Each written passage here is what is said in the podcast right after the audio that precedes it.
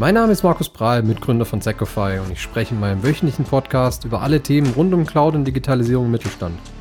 Mich interessiert vor allem die Erfahrung nach einem abgeschlossenen Projekt, aber natürlich auch, was sich gerade in der Cloud-Welt so tut. Und damit würde ich sagen, starten wir.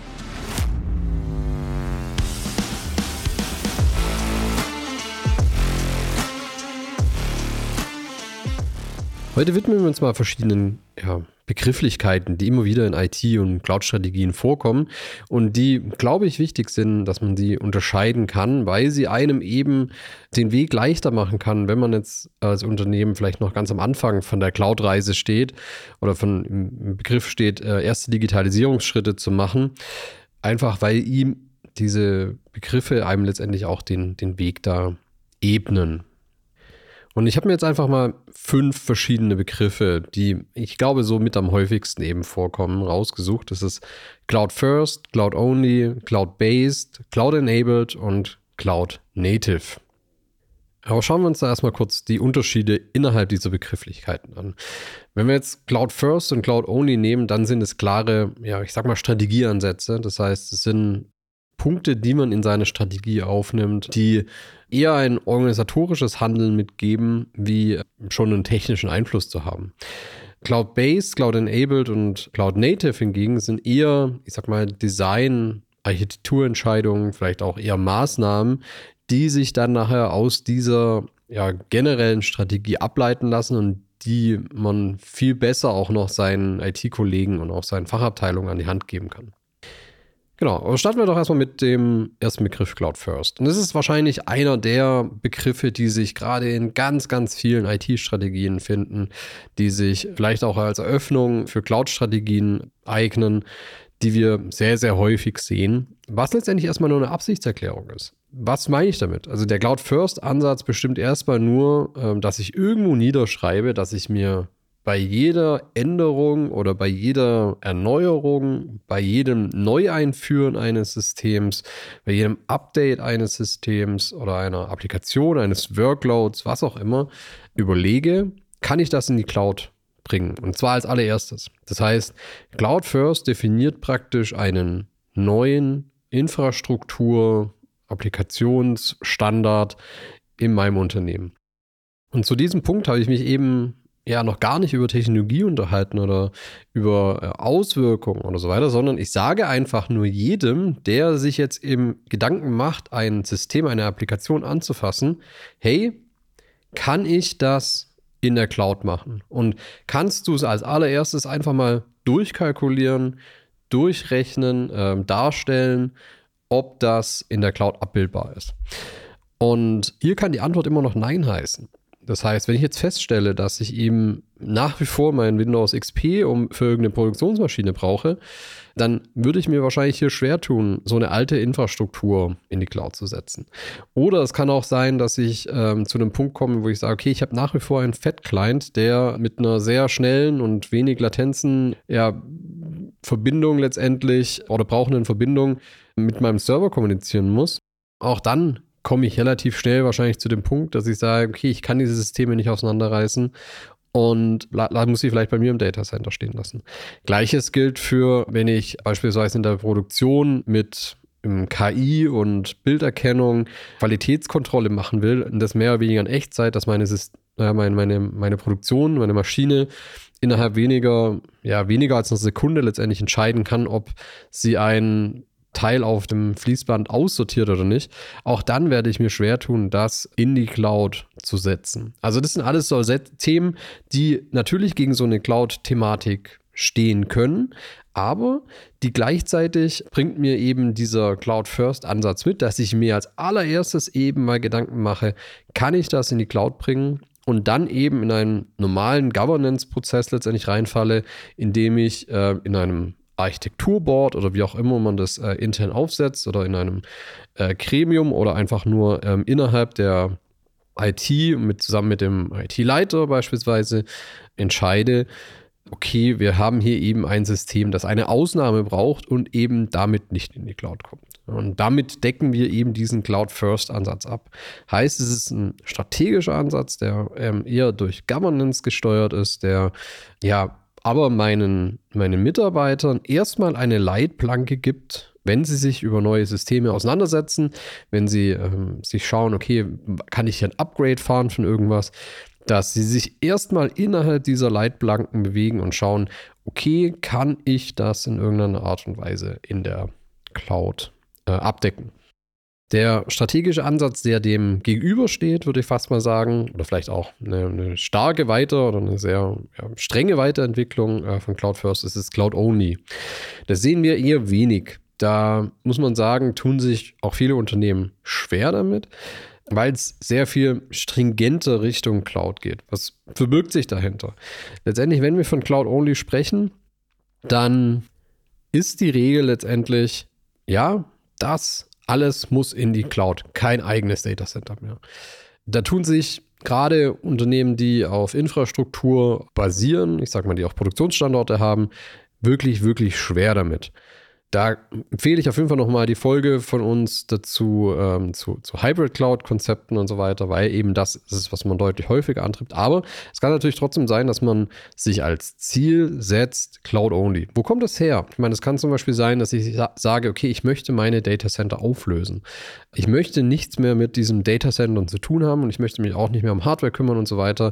Cloud-Only ist der Weg, in den wir gehen wollen. Wir schieben, egal ob es jetzt vielleicht wirtschaftlich für Einzelsysteme sinnvoll ist oder nicht, aber im Gesamten sehen wir einen großen Vorteil davon, nur auf Cloud zu setzen. Äh, wir sehen die Möglichkeiten, die wir durch ja, angrenzende Innovationen, die ich durch eben Cloud-Infrastruktur nutzen kann. Die Vorteile letztendlich möchte ich mitnehmen, auch wenn ich vielleicht Einzelsysteme nicht ganz so komfortabel oder ganz so kosteneffizient, wie ich es jetzt bei mir on-prem habe, letztendlich trotzdem in die Cloud nehmen und da eben diesen Nachteil für einzelne Systeme eingehe. Also mache hier praktisch eine Mischkalkulation. Wir haben hier ein, zwei Kunden dazu, die gesagt haben, okay, wir wollen alles, also einer davon ähm, Richtung AWS in Mischung mit Microsoft für den Office-Bereich. Wir haben ein anderes Unternehmen, die wirklich rigoros gesagt haben, als sie aus einem äh, größeren Unternehmen rausgelöst worden, also praktisch so ein Carve-out, als sie es anging, neue Infrastruktur zu bauen. Nein, wir machen alles letztendlich in der Cloud. Cloud-only ist der Weg. Und die Kollegen und Fachabteilungen und alle müssen damit klarkommen, dass wir im Moment keine eigene Infrastruktur mehr haben. Das kann man machen, aber da muss man sich den Business Case und vor allem den größeren Nutzen wirklich ja, muss man gut definieren und gut vor Augen führen. Und die Vision muss man dafür wirklich sehr, sehr gut rüberbringen. Also dementsprechend, Cloud Only zielt dafür ab, dass ich eigentlich einen gewissen Teil oder das ganze Unternehmen nicht mehr im Data Center stattfinden. Was wir als Abstufung hier relativ häufig oder häufiger sehen, sage ich mal, also nicht, nicht sehr häufig, aber schon kommt mehr und mehr, ist, dass man einen Cloud-Only-Strategieansatz für einzelne Unternehmensteile nutzt.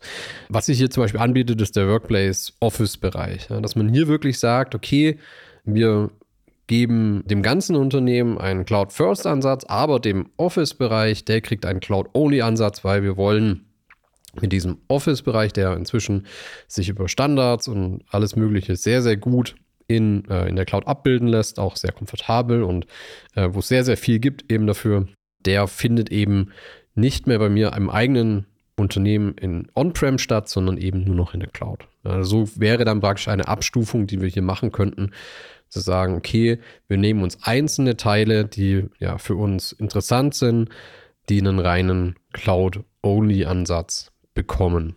Je nachdem, wie man aufgestellt ist, könnte man das gleiche auch sagen für äh, zum Beispiel Research Development, also praktisch für ein reines, ja, ich sag mal so ein bisschen Forschung oder Entwicklung, Abteilung. Da kann sich sowas zum Beispiel auch anbieten, dass man sagt, okay, wir wollen jetzt grundsätzlich den Weg Richtung Cloud gehen und deswegen werden Neuentwicklungen rein nur mit Cloud-Technologie in irgendeiner Art und Weise entwickelt, vorangebracht. Egal ob jetzt Cloud First oder Cloud Only letztendlich. Wir würden immer empfehlen, die Applikationen, die wir hier bewerten, ob sie Richtung Cloud gehen oder nicht, ich sage mal auf in Anführungszeichen simplen drei Blickwinkeln zu betrachten, um zu entscheiden, gerade wenn ich einen Cloud-First-Ansatz habe, okay, gehen die Richtung Cloud oder nicht. Der erste ist Kosten, ganz klar. Ich kann gegenlegen, was kostet es mich on-prem, was kostet es mich in der Cloud. Cloud-Kostenberechnung ist relativ simpel, weil ich eigentlich für alles pro Zeiteinheit ähm, in irgendeiner Art und Weise einen, eine Kostenaufstellung habe. Gerade bei On-Prem-Themen sollte man aber auf keinen Fall, ich sag, die so schönen EDA-Kosten oder auch versteckte Kosten vergessen, einfach um hier eine faire Kalkulation mit drin zu haben. Also Nummer eins, Kostenkalkulation hier immer betrachten, wenn ich ähm, Systeme bewerte, ob sie Richtung Cloud oder nicht sollen. Zweites ist Security. Welche Security-Impact hat das letztendlich, wenn ich es on-prem mache? Was brauche ich dafür? Wie muss ich absichern? Was brauche ich an Zusatzsystemen und so weiter? Gleiches gilt aber auch im Cloud. Auch hier kann man, oder sind wir der Meinung, dass man durchaus an mehr Möglichkeiten hat, wenn man Richtung Cloud geht mit Security, weil man einen viel, viel einfacheren Zugriff auf wirklich sehr weit entwickelte Security-Mechanismen hat, die ich vielleicht mir nicht ins eigene Datacenter stellen kann, weil ich es mir einfach in dem Fall vielleicht auch einfach nicht leisten kann, weil das Enterprise, das Konzern für Großunternehmen designte Security-Lösungen sind, die ich aber in der Cloud zum Beispiel dann auch relativ einfach über ja, so ein Nutzungsmodell konsumieren kann und deswegen oft auch die Möglichkeit habe, dass ich bei einer Cloud-Migration zum Beispiel im Endeffekt sicherer sein kann, wie ich es in meinem eigenen Datacenter habe. Aber auch hier eben muss man bewerten. Punkt zwei eben letztendlich Security-Bewertung in beiden Welten. Und Punkt drei ist Innovationskraft. Das heißt, auch ein bisschen über den Tellerrand zu schauen und sagen, okay, was habe ich denn noch für Möglichkeiten? Wenn ich jetzt zum Beispiel meine Riesendatenbank für Forschung und Entwicklung in die Cloud hebe, habe ich dann vielleicht relativ einfache Anknüpfungspunkte für KI-Auswertungen beispielsweise. Oder ich habe, kann einen Schritt darüber hinaus. Oder ich kriege vielleicht auch durch mein Lizenzmodell, das ich in der Cloud habe, eben Zusatzlösungen, die mein Unternehmen äh, voranbringen, die einzahlen auf die Wertschöpfung. Das heißt, hier zu betrachten auf Fokus eben, was habe ich denn an zusätzlichen Innovationsmöglichkeiten, wenn ich entweder on-prem bleibe oder was, wenn ich in, der, in, die Cloud gehe. Auch das eben mit zu betrachten. Wenn ich unter diesen drei Aspekten meine Applikationen bewerte, da kann man sich entweder ein Punktesystem einfallen lassen oder ich mache es vielleicht sogar im Text, wie auch immer. Aber ich würde auf jeden Fall empfehlen, wenn diese Entscheidungen getroffen werden, wird es, kommen, kommen Themen in die Cloud oder nicht, hier auf jeden Fall ja eine Bewertungsmatrix mitzunehmen, auf die ich später, nach einem Jahr zum Beispiel, nochmal zurückgreifen kann, um einfach um zu sagen, okay, wir haben damals bewusst die Entscheidung getroffen, beispielsweise dieses System on-prem zu halten. Das sind die Gründe. Das hilft ungemein, wenn man auch Personalwechsel im Unternehmen hat, wenn jemand Neues reinkommt, der fragt, warum ist dieses System überhaupt noch on-prem, warum schieben wir das nicht einfach in die Cloud? Dann hat man hier auf jeden Fall noch Entscheidungsgrundlagen da. Das hilft einem ungemein in, im Laufe der Zeit. Deswegen wäre das, sollte das auch immer, ähm, zumindest die, die Regel, das zu tun, Teil des Strategiepapiers sein. Was man gleichzeitig auch oft eben in Strategien findet, sind eben Ansätze zu ja, Architektur, zu Maßnahmen, zum Design letztendlich. Und da hatten wir jetzt vorhin gerade erwähnt, eben Cloud-Based, Cloud-Enabled und Cloud-Native. Auch hier möchte ich mal kurz äh, unterscheiden, was man darunter letztendlich versteht. Starten wir mal mit Cloud-Based, weil ich glaube, das ist das Einfachste zu erklären. Cloud-Based ist dann oft einfach, ich sag mal, Lift and Shift. Bedeutet, ich nehme Applikationen, die ich on-prem habe und schiebe sie mehr oder weniger, wie sie ist, in die Cloud. Das heißt, ich habe hier nicht wirklich eine Anpassung vorgenommen, damit die, die Applikation wirklich in die Cloud passt, werde hier sehr schnell feststellen, dass sie in keinster Weise kosteneffizient ist und dass sie vielleicht sogar günstiger ist, wenn ich sie on-prem gelassen hätte. Aber es ist halt relativ schnell passiert. Das heißt, wenn ich jetzt beispielsweise vor dem Punkt stehe, wie der Kunde von uns, der äh, in einem Carve-out ist und innerhalb von drei Monaten eine neue IT-Infrastruktur auf die Beine stellen muss, dann werden wir hier sehr, sehr viel Cloud-based Applikationen und Infrastruktur haben, einfach weil wir im ersten Schritt erstmal nur migrieren, damit es überhaupt raus ist beim Mutterkonzern, um dann im Lauf der Zeit einen Umbau zu machen, um mehr Cloud-Technologie, um die besser, effizienter zu nutzen. Aber Cloud-Based ist letztendlich erstmal nur eine Applikation, ein System, das, ja, wie man klassisch sagen würde, gehostet ist auf Cloud-Infrastruktur. Ohne jetzt wirklich die Möglichkeiten oder möglich das Design anzupassen und Möglichkeiten der Cloud zu nutzen. Cloud-enabled ist jetzt, würde ich sagen, mal der nächste Evolutionsschritt dazu oder eben vielleicht auch der erste Schritt, wenn man sagt, okay, lass uns nicht ganz stumpf migrieren, oder, sondern lass uns schon mal ein Stück transformieren. Das heißt, das System anzuschauen und sich schon zumindest mal ansatzweise Gedanken zu machen, okay, wie kann ich dann hier Möglichkeiten von der Cloud nehmen? Beispiel dazu, ich habe ein System, eine Applikation, die besteht zum Beispiel aus zwei, drei virtuellen Maschinen plus einer virtuellen Maschine, die ein, eine Datenbank zur Verfügung stellt, ganz normale SQL-Datenbank beispielsweise. Und ich möchte jetzt dieses System Richtung Cloud migrieren dann kann ich durchaus sagen, okay, diese virtuellen Maschinen für die Applikation selber möchte ich im Moment nicht anfassen. Aber bevor ich jetzt die virtuelle Maschine mit der drauf installierten Datenbank migriere, lass mich doch direkt einen Datenbankservice, beispielsweise in Azure oder in AWS oder so, nutzen. Heißt, ich migriere meine Daten, die ich in meiner On-Prem-Datenbank habe, über Migration-Tools, die es noch und nöcher gibt und die sehr gut etabliert sind im Moment auch schon, in eine ja, von meinem Cloud-Provider zur Verfügung gestellten Datenbank-Service. Was gewinne ich dadurch?